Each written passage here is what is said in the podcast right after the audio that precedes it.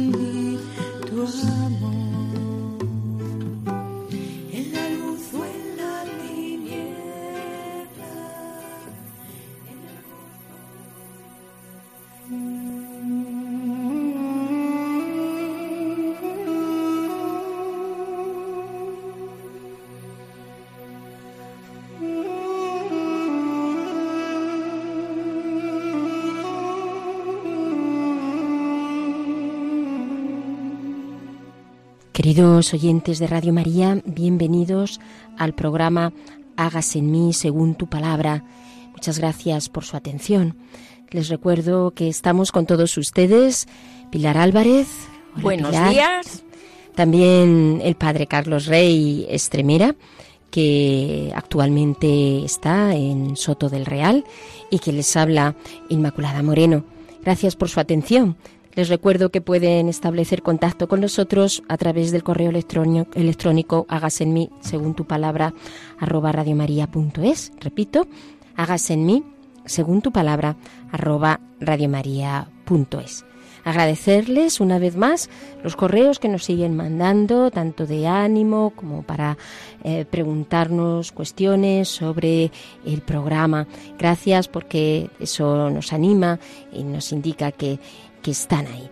Y nos anima, ya digo, pues a seguir hablando de la palabra, de seguir hablando de la Biblia.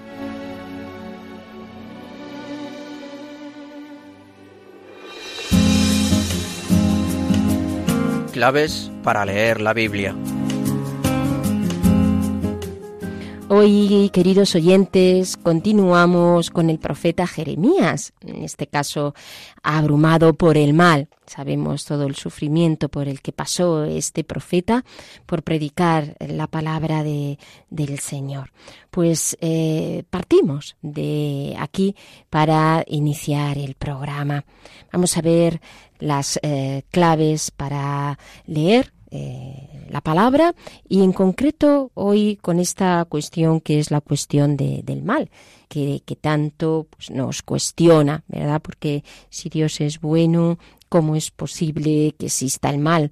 Este es uno de los problemas que se plantean muchos hombres y mujeres para expresar que, entre otras cosas, pues según esta visión, pues Dios no puede existir.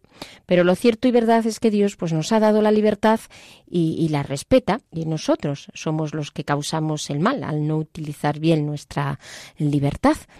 Sabemos también que, aunque no hay respuestas fáciles a esta cuestión del mal, pero aquí está lo esencial para entender, al fin y al cabo, lo que no deja de ser un misterio. Si miramos la vida desde un punto de vista sobrenatural, pues nos daremos cuenta de que el verdadero mal en realidad es el pecado, es decir, todo lo que nos aleja de la salvación eterna lo único que de verdad nos causa el sufrimiento pues es esta lejanía de, Dios eh, de una manera o de otra. Dios también es verdad que eh, pues nos prepara a cada uno un camino que es ese camino de la santidad y este camino de la santidad es un camino redentor y nos unimos a través del sufrimiento a la cruz de nuestro Señor una cruz a través de la que lavamos nuestros pecados y a la que y la que va siendo mucho en muchos casos una reparación y una purificación de, de esos pecados.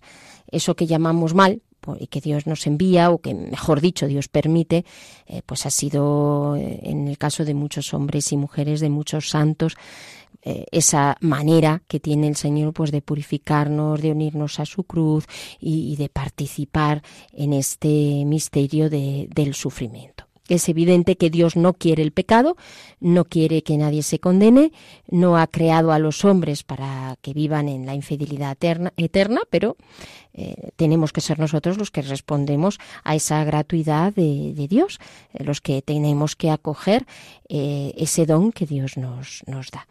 Por eso tenemos que entender, y así lo entendemos, esta cuestión del mal, Primero, desde la libertad. Dios nos ha hecho libres y Dios nos ha dado la libertad, eh, pero tenemos que ser fieles a, esa, a ese don, porque al fin y al cabo esto es la libertad, a ese don que Dios mm, nos ha dado. No somos muñecos, no nos ha querido hacer el Señor muñecos incapaces eh, o muñecos que van a hacer eh, aquello que, siempre Dios quiere, sino que Él desea que hagamos su voluntad, pero que lo hagamos libremente y que lo hagamos mm, por amor a Él. Y además, este misterio del mal se entiende también desde la cruz redentora, es decir, Dios permite el mal eh, permite la libertad que lo genera para que eh, nosotros eh, participemos, reparemos desde su cruz, desde el amor a la cruz. En la Biblia hay desde luego pues muchos versículos que nos hablan de, del mal y que aportan matices que es bueno que tengamos en cuenta también a, pues, a, la luz de todo este sufrimiento por el que pasa Jeremías y que este sufrimiento le hace estar abrumado por el mal, como también nos puede pasar a nosotros viendo la sociedad en la que vivimos, viendo pues todas esta, estas situaciones en las que estamos sumergidos, parece que el mal es el que vence, ¿no? Bueno, pues no es esto lo que nos dice la palabra, aunque aparentemente puede parecer que es así. Dice la carta a los, romanos en el capítulo 12, versículo 21, no te dejes vencer por el mal, al contrario, vence el mal con el bien. Frente al mal, ¿cómo hemos de responder? Pues hemos de responder con el bien y con la certeza de que, aunque el bien se vea menos, el bien vence siempre al mal, porque Cristo ha vencido al mal y ha vencido al maligno, por lo tanto siempre nuestra es la victoria. Ya sabemos eh, esto de que podemos perder alguna batalla, pero la guerra está vencida, ha sido vencida por Cristo. Cristo es el vencedor. Dice el Salmo 121, con el que vamos a orar al final del programa, el Señor te protegerá de todo mal, protegerá tu vida, el Señor te cuidará siempre, ahora y, para siempre. El Señor es nuestro guardián. Es una imagen muy bonita en donde nos tenemos que sentir muy confortados frente a los ataques del mal, porque el Señor nos rodea y efectivamente nos guarda y nos eh, protege. El Señor nos cuida. Nos dice también Efesios 6:11, poneos la armadura de Dios para que podamos hacer frente a todas las artimañas del diablo cuando salimos por la mañana, ¿verdad? Nos revestimos con esa armadura, que es la armadura de la fe, que con esta imagen que utiliza el apóstol, y es la armadura de la fe la que nos hace vencer el mal, nos da esta lucha, esta capacidad para luchar y para estar protegidos, pero no solamente vivir como protegidos, que esto está significando como vivir aislados, sino vivir en esta dinámica de luchar frente al mal. En Romanos 16, 17 se nos dice, hermanos, eh, cuiden de no causar divisiones y dificultades, ¿no? Porque la división y la dificultad precisamente es una de las eh, formas que tiene el mal de manifestarse, sino que eh, el camino de la comunión, el camino de la unión es el que nos hace tener fuerzas y enfrentarnos con fortaleza y desde la unión al mal. Esta, esto es lo que hace el diablo. El diablo divide y una y otra vez lo estamos viendo pues, en nuestras comunidades, en nuestra iglesia y así eh, continuamente eh, merma las fuerzas. Pero la comunión y la unión, mm, sobre todo, lo que nos hace es vivir en esta paz, pero también con esta, con esta fuerza. Por eso cuando eh, nos vemos mm, agobiados por el mal, cuando vemos tanto mal en el mundo, cuando vemos en la sociedad, en el, en el trabajo, eh, pues tengamos eh, esta, esta certeza, que nuestra lucha no es contra los seres humanos, que es contra los poderes y contra las autoridades, contra las potestades que dominan este mundo de tinieblas, nos dice Efesios 6:12. Y aquí está nuestra lucha, que es una lucha todavía pues mucho más honda, la lucha contra, contra el mal. Nos dice Marcos también en el capítulo 7 que lo que sale de la persona es lo que contamina, porque lo que hay dentro del corazón humano, de lo que hay dentro del corazón humano, que sale de ahí, los malos pensamientos, la inmoralidad, los robos, los homicidios, la avaricia, no es lo que viene de fuera lo que contamina, sino lo que hay dentro de nosotros. Eso es lo que realmente lo que contra lo que tenemos que luchar, contra ese mal que hay en el mundo, pero porque sale del corazón. El mal sabemos que lo que hace es que genera confusión, eh, viene del orgullo, de la arrogancia, y sin embargo el bien, la verdad, eh, genera esa claridad, nos da el norte en consonancia con aquello que el Señor quiere, con aquello que, que hacemos. Hay también en, la palabra la conciencia de que si bien el mal en algunas ocasiones es permitido, la libertad de, del hombre está ahí, como hemos visto, pero también Dios puede permitir ¿eh? todo eso y lo encamina hacia, hacia el bien, como vemos en la historia de José. Él mismo lo dice en el capítulo 50 del libro del Génesis. Vosotros eh, pensasteis en hacerme mal, cuando se enfrenta a sus hermanos que le habían vendido y que le habían abandonado de esa manera tan cruel, pero Dios transformó todo esto pues para hacer el bien y para salvar a mucha gente, como el Señor pues nos va guiando eh, en ese sentido. Esto también yo creo que lo podemos decir en muchas ocasiones nosotros en, en, nuestra, en nuestra vida. ¿Por qué? Pues porque el perdón rompe la barrera del mal y, y hace que se genere el bien. Si devolvemos mal por mal, pues acabaremos en esa vorágine del mal. Pero si ante el mal lo que hacemos es responder con el perdón, entonces se rompe ese círculo, porque es así como nuestro Señor en la cruz nos ha mostrado que debemos de vencer al mal. Lo dice también la primera carta a los tesalonicenses en el capítulo 5, en el versículo 15, ¿no? No paguéis mal por mal, sino al contrario, devolved frente al mal eh, bien es eh, esta conciencia que debemos de tener de aferrarnos siempre a lo bueno. Lo vemos en, nuestra, en, nuestro propio interior, cómo nos pueden venir malos pensamientos, nos, nos pueden venir malos sentimientos hacia los demás y esos sentimientos y malos pensamientos nos pueden llevar a malas acciones. Pero cuando percibamos que va entrando cualquier tipo de forma que tiene de introducirse el mal en nosotros, nos debemos de agarrarnos a lo bueno, rechazarlo como una opción vital, pedir al Señor esta luz para ver cómo se van infiltrando eh, estas cuestiones en nosotros, en nuestra alma, y decir, no, no, yo, Señor, opto por ti, tú eres bondad y eres amor, y rechazo todo lo que sea malo, sea odio, sea afán de venganza, o sea cualquier otro pensamiento de antipatía o de crítica, y hago esta opción interior de tal manera que el mal no puede albergarse en mí al no hacer esta, esta opción. Y así se va produciendo esta transformación que Dios quiere realizar en cada uno de nosotros. Por lo tanto, huyamos del mal y busquemos eh, al Señor. Esto es ¿qué, significa el temor mm, de Dios? Pues significa precisamente no que tengamos miedo a Dios, sino que, que tenemos este, este miedo a serle infiel, que huimos del, del pecado porque eh, así es como el Señor nos protege. Dice el Salmo 97, Él protege la vida de sus fieles, nos libra de las manos de los que nos odian, porque el Señor ama a, los que se alejan del mal, dice el Salmo 97. Eh, recordemos esa oración de Jesús, esa oración de Juan 17, no te pido, Padre, que les quites del mundo, sino que les protejas del maligno. Es la oración de, nuestro, de nuestro Señor. Frente al mal, puesto que está ahí muchas veces nuestra debilidad y, con ese devolver eh, frente al mal, el perdón, también está el arrepentimiento. eh, cuando sintamos el mal, o no solamente le sintamos, sino que hayamos consentido de una manera o de otra en él, el Señor no nos deja solos, sino que nos eh, ofrece una y otra vez el arrepentimiento. No lo dice Isaías, lavaos, apartaos eh, de las malas obras, dejar de hacer el mal.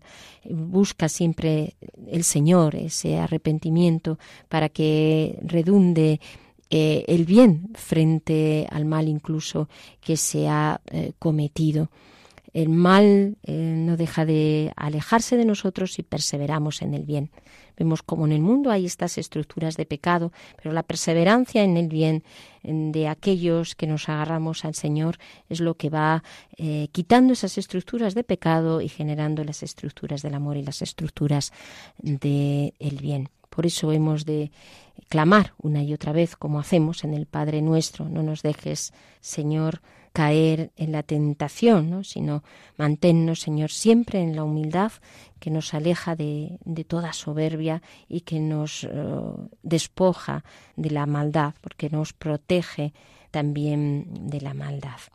Y con, este, con esto termino, con esta eh, frase del Salmo 119. Guía, Señor, mis pasos conforme a tu promesa y no dejes que me domine la maldad. Y venimos ante ti, oh Dios, sedientos, cansados,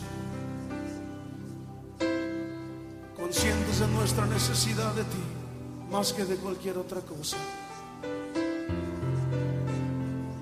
Necesidad de tu espíritu y de tu presencia, Dios.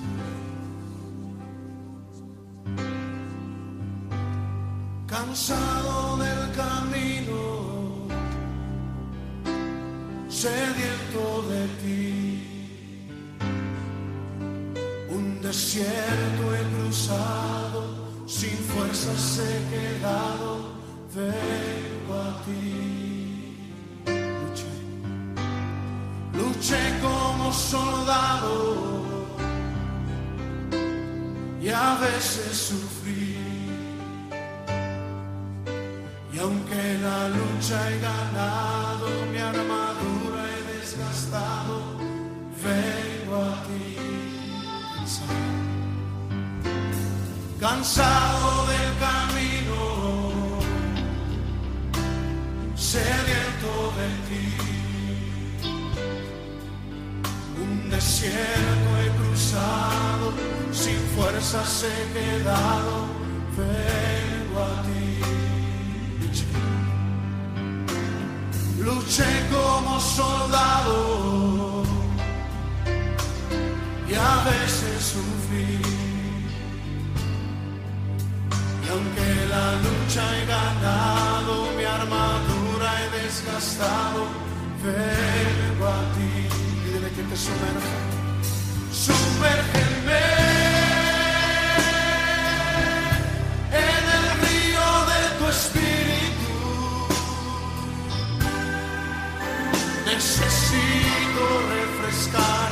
Seco corazón, sediento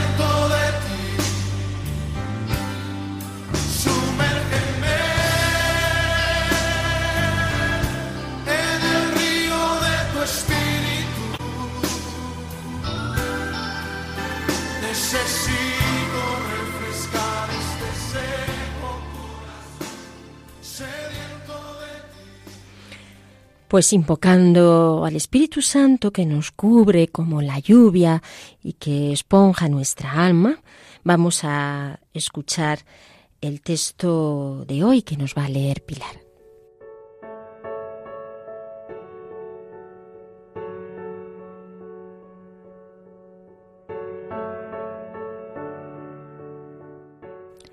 ¿Quién me brindara en el desierto un albergue de ambulantes?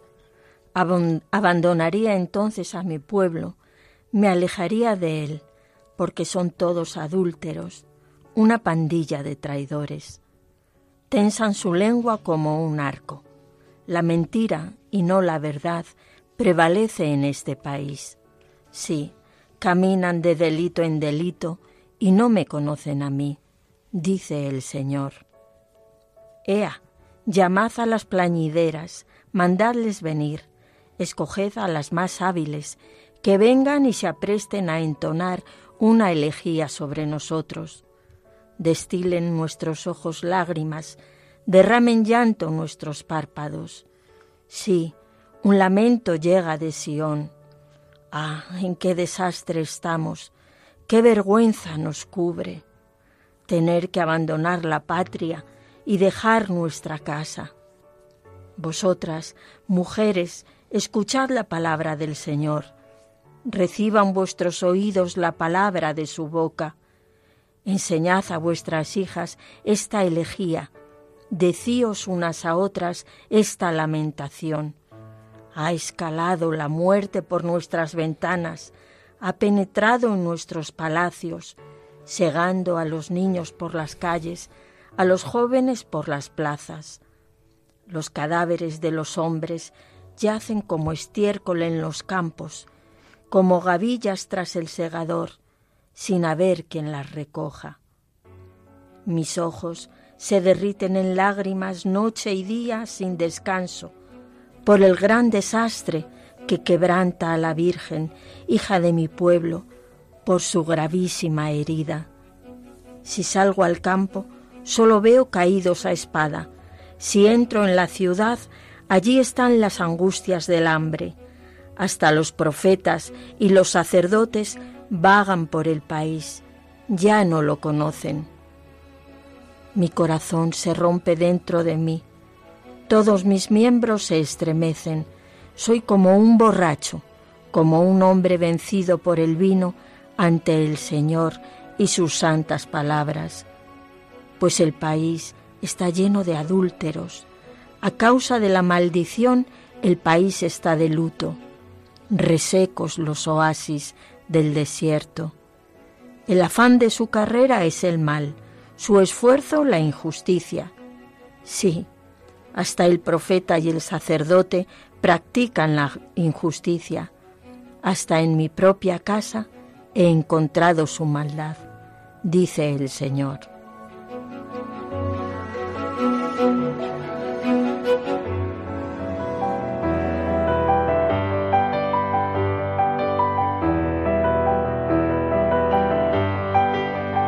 Dios al encuentro del hombre.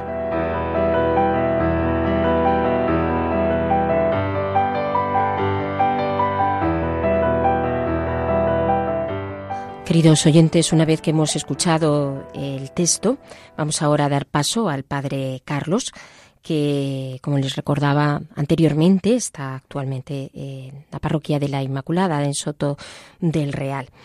Les recuerdo que el Padre Carlos Reyes Tremera nos eh, acompaña ofreciéndonos la meditación del texto que acabamos de escuchar. Estamos entonces atentos a la palabra a través de lo que nos quiera decir el Señor. Muy recordados radioyentes. Bienvenidos a nuestro tercer programa sobre Jeremías, el profeta más fascinante de la Biblia. En nuestra exposición de hoy veremos a un Jeremías abrumado e impotente ante la fuerza del mal y del pecado en los hombres de su tiempo, al punto de ser inútil hablarles incluso con palabras duras. Esto hace que el profeta prorrumpa en profundos lamentos sin llanto que atroces la congoja y el drama interior que abruman el corazón del profeta. En este momento de su vida Jeremías es un hombre herido y quebrantado hasta el extremo. Prestad mucha atención. Comenzamos. De analista de la sociedad, Jeremías pasa a ser analista de la interioridad humana. Va más allá de la crítica social y cultural. Llegó a intuir con pasmo la hondura y fuerza del mal en el corazón mismo del ser humano. Descubre algo así como el pecado original en su doble sentido histórico y antropológico. La infidelidad tiene, por una parte, raíces muy antiguas, arraigadas en la historia entera del pueblo de Dios, y tiene, sobre todo, raíces hondas en el corazón humano. No es simplemente un mero accidente esporádico, mera mancha en la prenda de vestir. Jeremías es un profeta intrigado por el misterio del corazón humano. Su capacidad de maldad y hierro pertenece a su ser. Es todo un dinamismo de mal, una profunda impotencia para el bien, una inexplicable incapacidad para cambiar, una ceguera insensata que impide ver, una innata dureza de corazón.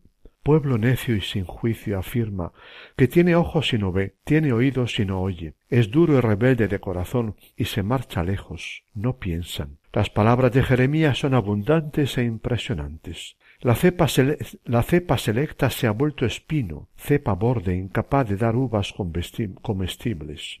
Israel es imagen más fuerte que la de la prostituta. Ha venido a ser para Jeremías como una camella o un asna salvaje en celo, incapaz de contenerse. Mi pueblo es insensato, no me reconoce. Son hijos necios que no recapacitan. Son diestros para el mal, ignorantes para el bien. Es un pueblo sin corazón e insensato. Tiene ojos y no ve, tiene oídos y no oye. Es rebelde e indómito. Se revelan y se van, no recapacitan. Es su corazón mismo el que no funciona.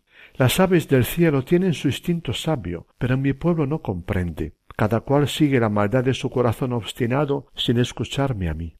¿A quién he de hablar? ¿A quién conjurar para que me escuche? Sus oídos están cerrados, no pueden escuchar. Toman a burla la palabra del Señor porque ya no les agrada. Ya lo sé, Señor, confiesa Jeremías ante Dios, que el ser humano no es dueño de su camino, que nadie puede enderezar su paso.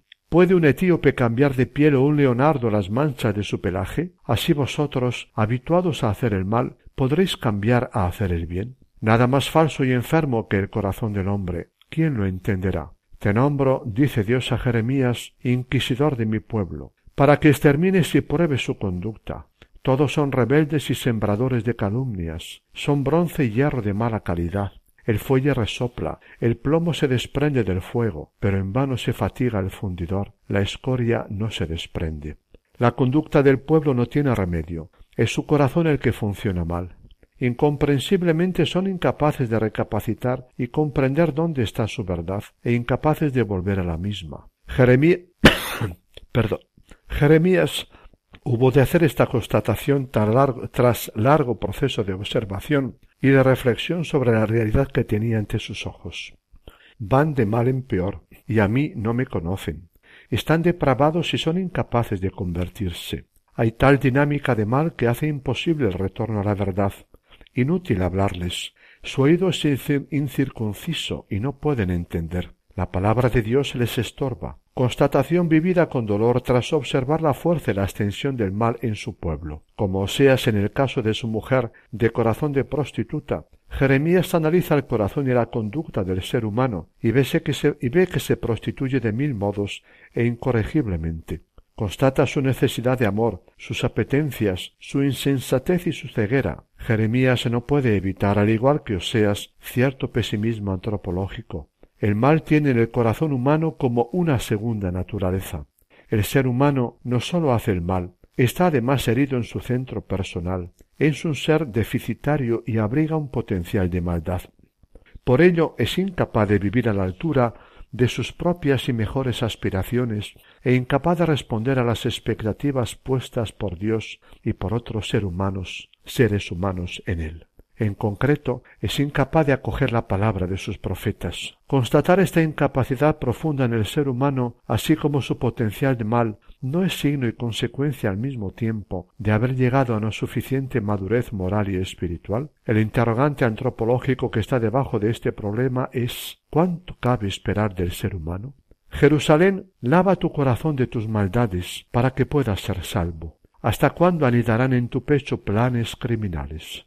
Pero es inútil prevenirle del peligro que le amenaza. Jeremías, con la mirada penetrante de profeta clarividente, ve amenazada la existencia misma de su pueblo Judá. Hay un peligro exterior, el enemigo que viene del norte, pero la causa última lo ve en algo más hondo. Judá misma es la culpable. Ha olvidado su identidad singular, la de pueblo llamado a vivir pendiente de su Dios, amor y exigencia, fuerte fundamento para el ser humano al mismo tiempo. ¿Tiene sentido abandonar a su Dios?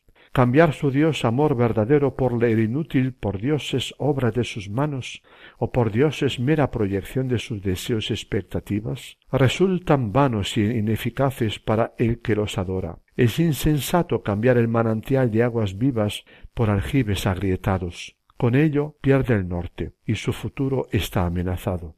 O cae en otro error, en lugar de fiarse de Dios y seguir sus caminos, quisiera manipularlo según sus intereses Dios quiere para su pueblo, quiere ser para su pueblo manantial de aguas vivas, su Padre, esperanza de futuro. Pero Judá prefiere fiarse de su política de alianzas y antialianzas con extranjeros. Prefiere alimentarse de ilusiones que le proclaman los falsos profetas, anunciándole paz, seguridad y bienestar, para acabar desnudo y frustrado. Estás desahuciado. Para una herida y cura, para ti no hay remedio. Para romper sus falsas seguridades, Jeremías sacude los oídos de su pueblo. Quiere hacerle consciente del grave peligro que corre. De ahí tanto la dureza de sus palabras como su llanto por él, porque no lo consigue. Lo ama con pasión y quiere salvarlo del desastre que se avecina. Le insta a volver a su Dios como los profetas anteriores, Amós, Oseas, Isaías. Es su gran tema, alimentando quizá la esperanza de conseguirlo. Además de las palabras, realiza gestos, rompe un cántaro para simbolizar que la nación no tiene arreglo, o renuncia a casarse y tener hijos. Significarían futuro, descendencia, continuación de la historia, pero no va a haber tal futuro. Ni con palabras ni con gestos logra cambiar el comportamiento y el derrotero del pueblo, o su conversión es superficial. Ni arranca de una sincera confesión y arrepentimiento, ni alcanza el corazón, el centro del ser humano. Jeremías se llega al extremo de querer inútil toda oración. No hay salida para el pueblo, ya que se resiste a cambiar. Dios mismo no puede salvar al ser humano contra la voluntad de éste. Inútil reprochar al pueblo y a las clases dirigentes la mentira de su vida, la hipocresía de su culto a Dios, la falacia de sus seguridades. Yo sé, Señor, que el hombre no es dueño de su camino, que nadie puede enderezar su paso, de ahí su indecible dolor y su lloro. Judá no acierta o rehúsa leer signos de los nuevos tiempos que se avecinan, Quisiera seguir como siempre. Según Jeremías, hay novedades en la historia presente de Judá que están reclamando cambios sustanciales. No llegan momentos históricos en que el curso mismo de la historia está cambiando radicalmente y los nuevos signos están pidiendo nuevas actitudes. Jeremías intuye que no valen ya los programas y expectativas de siempre. Dios está removiendo la historia, está tocando sus fundamentos, su acción reclama niveles de fe y de conducta diferentes y más hondos. Viendo inútil todo su esfuerzo, el profeta se desanta en llanto. Doloroso ver a su pueblo marchar imparable a su ruina.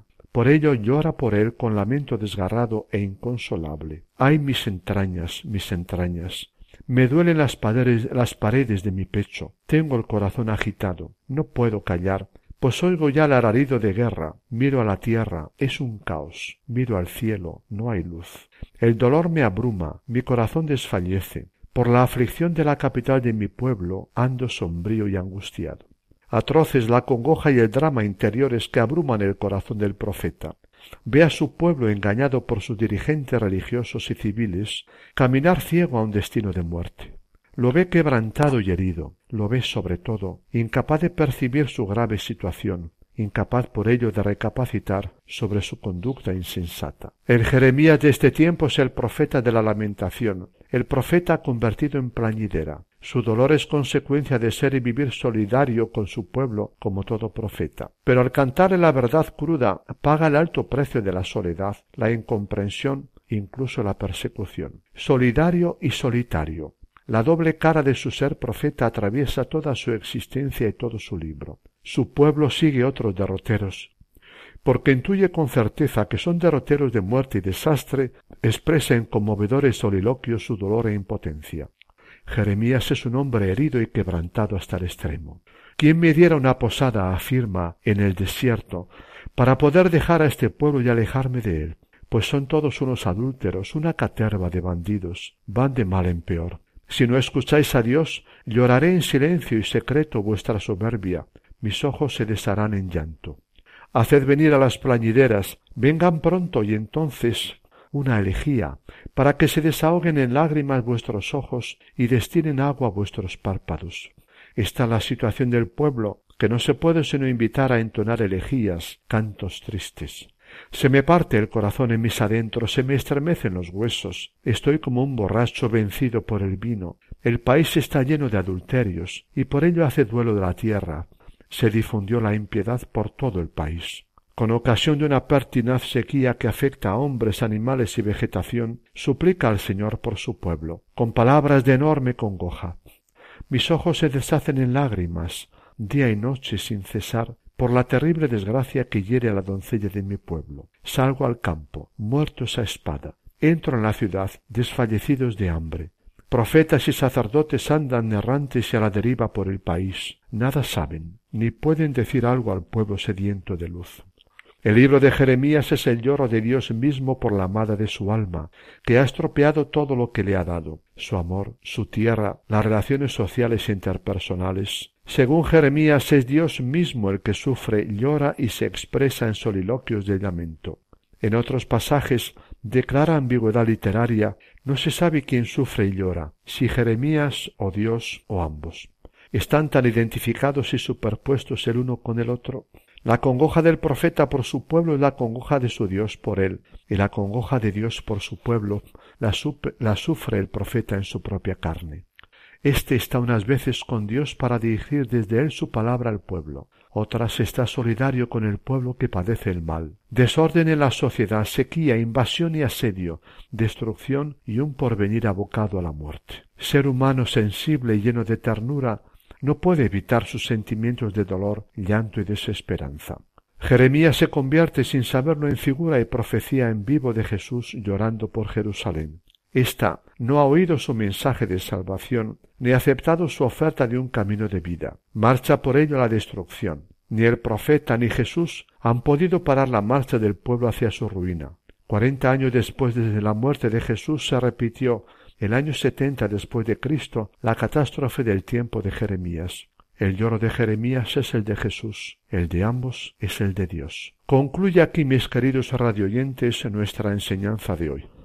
Hemos hablado sobre el drama de Jeremías ante la fuerza del mal y del pecado en el pueblo de Israel. Pues bien, conviene darse cuenta que es el mismo que vivimos nosotros en nuestra época. Y Dios no es indiferente a ello, sino que sufre, se lamenta y llora cuando nos empeñamos en el mal. No lo olvidemos. Y sin embargo, impresiona enormemente que aun en medio de las situaciones más atroces, el profeta ore y anuncie abundantes y repetidas palabras de esperanza.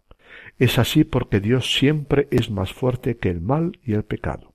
Es lo que veremos en nuestro próximo programa. Que Dios os bendiga a vosotros y a vuestras familias. Hasta pronto. Muchas gracias, Padre Carlos. Queridos oyentes de Radio María, les recuerdo también que pueden ponerse en contacto con nosotros a través del programa Hágase en mí según tu palabra, arroba radiomaria.es. Repito, hágase en mí según tu palabra, arroba radiomaria.es. Que estamos aquí con el profeta, el profeta Jeremías, abrumado, como le encontramos, tal como nos ha mostrado el texto, por el, por el mal. Pero el Señor eh, está siempre obrando, el Señor obra milagros y aquí está el poder de Dios, así que no nos dejemos abrumar por el mal, sino vamos a vencer al mal a fuerza de bien.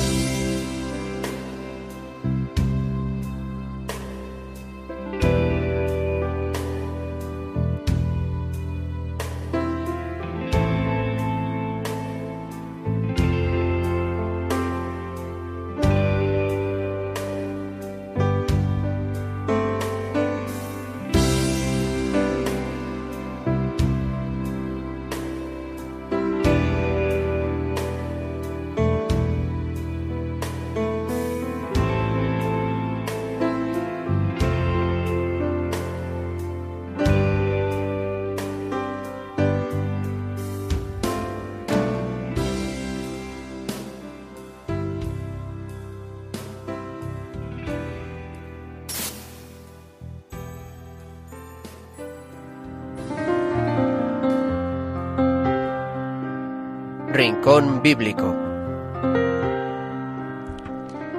Pues, queridos oyentes, ahora ya sí pasamos al Rincón Bíblico.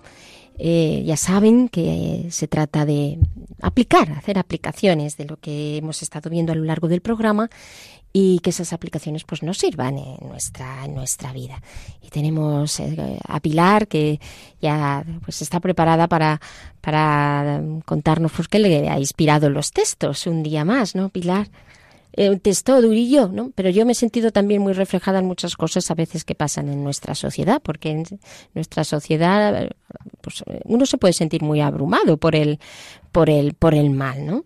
Desde luego que sí, porque todo lo que nos cuenta Jeremías pues es muy actual, muy actual. Y además el texto que, que, hemos, que hemos leído hoy tiene además una serie de imágenes que, que yo creo que son potentes en sí mismas y que nos hacen recordar pues cosas de nuestra vida y cosas que hemos leído en, en otros lugares de, de, la escritura que en determinado momento ha movido nuestro corazón, ¿verdad?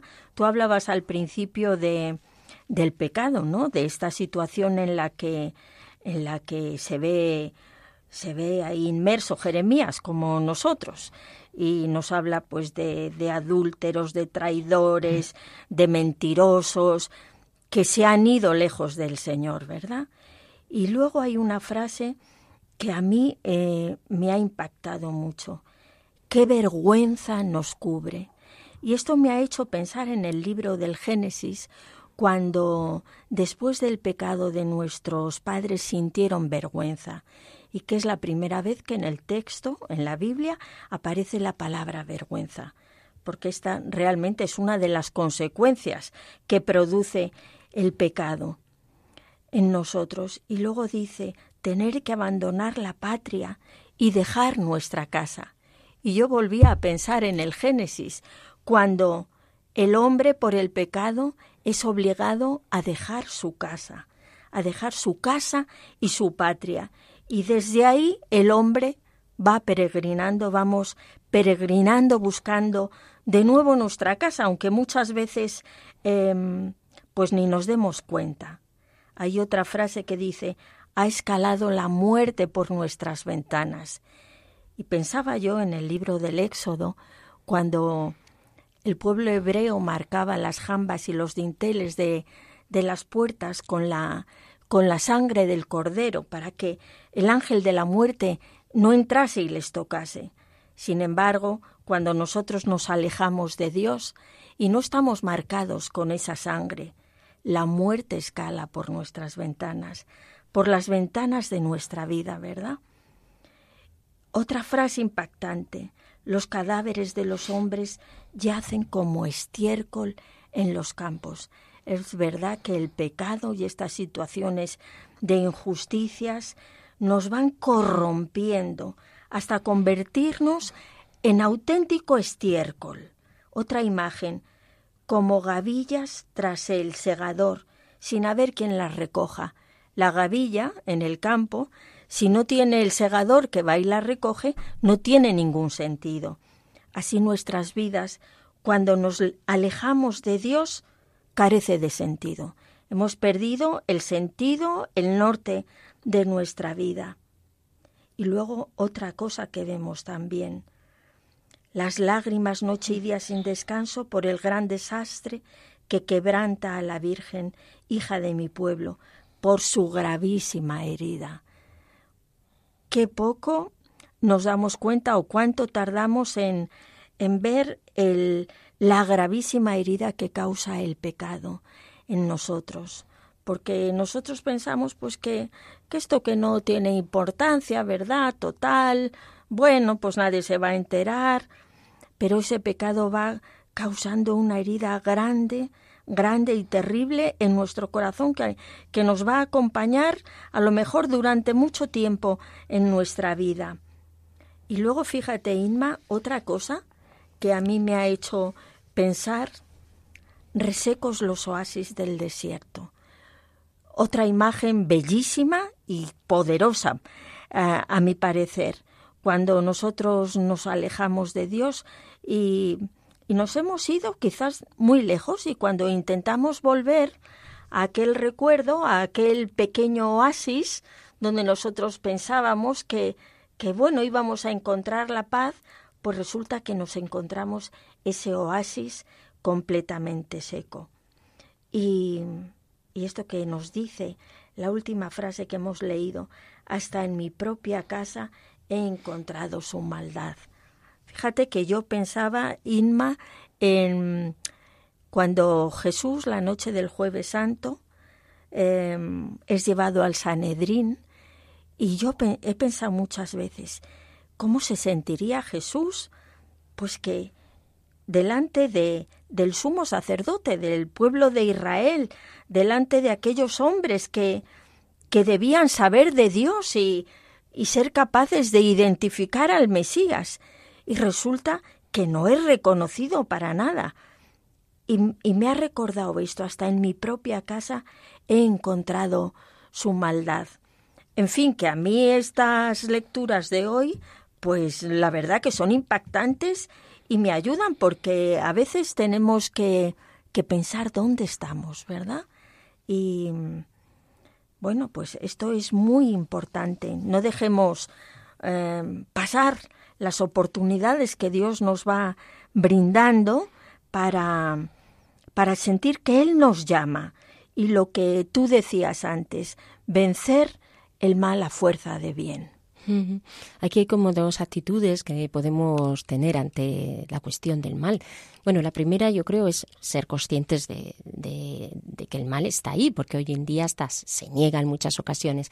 Y es más, hasta el concepto de, pecado, lo que significa pecado, se, no, se entiende como tal, ¿no? Entonces, primero, la conciencia de que esta realidad eh, está ahí y que tiene una serie de consecuencias pues muy fuertes, que yo creo que es lo que quiere destacar el texto de hoy del profeta Jeremías, o sea, las, las consecuencias que tiene el pecado, por eso él pues lo, lo denuncia, está haciendo como una descripción de la realidad con mucha crudeza y, eh, también señalando el dramatismo de, de, esta situación. Entonces esto no, no, no tenemos que olvidar sin eso, sin desanimarnos, sin que eso no nos capte o nos afecte tanto que nos impida o nos paralice, pues eh, saber muy bien hacia dónde tenemos que, ir. Pero eso es así. O sea, el pecado tiene una serie de consecuencias y, y lo vamos a ver, como lo estamos viendo también en nuestra sociedad, que destruye mucho a la persona eh, pues toda la, manera de concebir al hombre lejos de Dios, porque se pretende generar de una forma constructivista, constructivista eh, al hombre fuera de Dios, no desde lo que ha sido creado, no desde la biología, no desde la, la propia naturaleza, sino desde lo que queremos consensuar o queremos hacer con el hombre. Entonces, al generar todo eso, pues cada vez nos alejamos más del creador, de la conciencia del creador. Y claro, pues todo eso va teniendo sus consecuencias, que son la destrucción de, del propio hombre.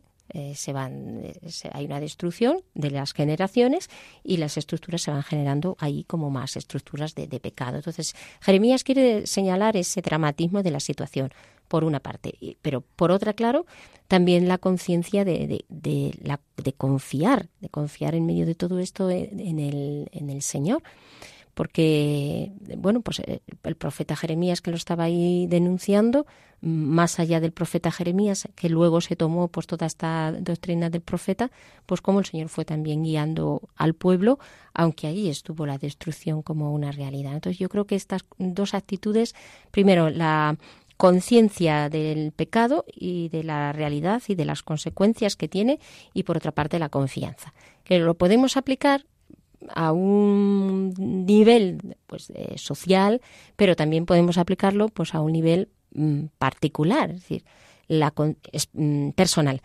La conciencia también de nuestros pecados y de lo que eso ha derivado y ha hecho en nosotros y por otra parte pues la confianza en el poder de Dios que va que vence sobre el mal. Y, de eso damos testimonio verdad cuando damos pues testimonio damos testimonio de no no ha vencido el mal en mí ha vencido el bien que es que es que Cristo, porque no son dos principios, sino eh, la acción del bien, el único principio, y el mal como esa ausencia de, del bien cuando yo dejo de, lado a Dios y, rechazó a, Dios.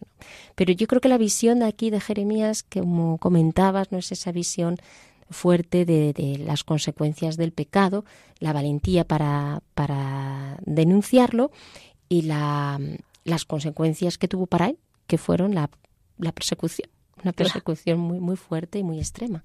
Sí, y mm, además esto que has dicho tú me parece muy interesante, lo de la dimensión del pecado particular y la dimensión del pecado social.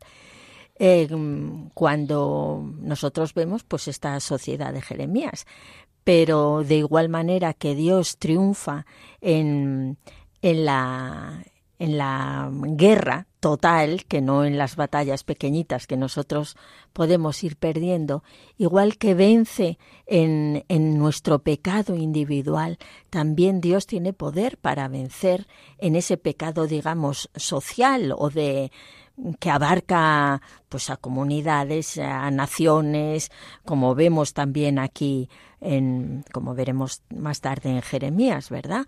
Entonces, pues que que no nos debe desesperar el, el tomar conciencia de que el pecado existe, que es real, que es grave, que tiene sus consecuencias, pero no quedarnos ahí. Pues queridos oyentes, con este mensaje, ¿no? Vamos a pasar a, a la oración.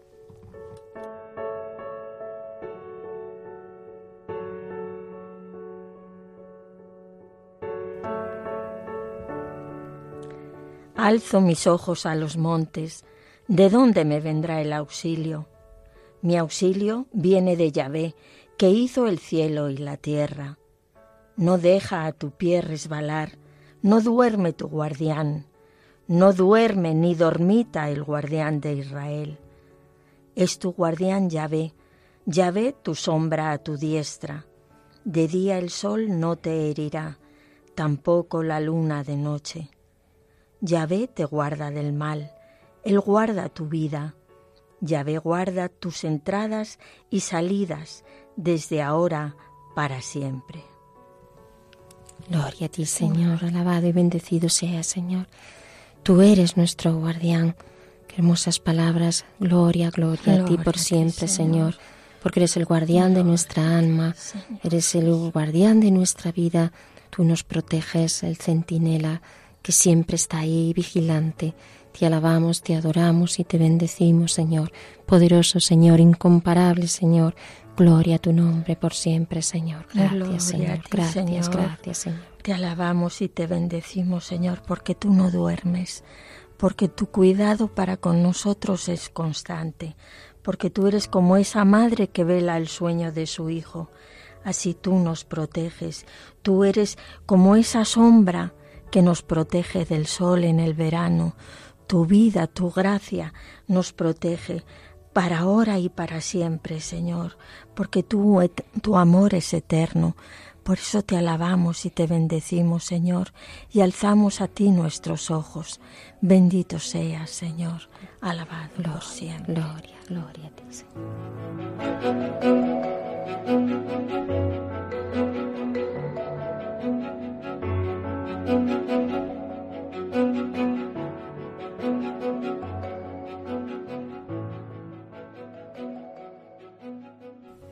Queridos oyentes, terminamos así con esta imagen del guardián, del centinela, el programa de hoy. Recordándoles que tienen una cita en el próximo programa de Hágase en mí, según tu palabra. Gracias y hasta el próximo encuentro.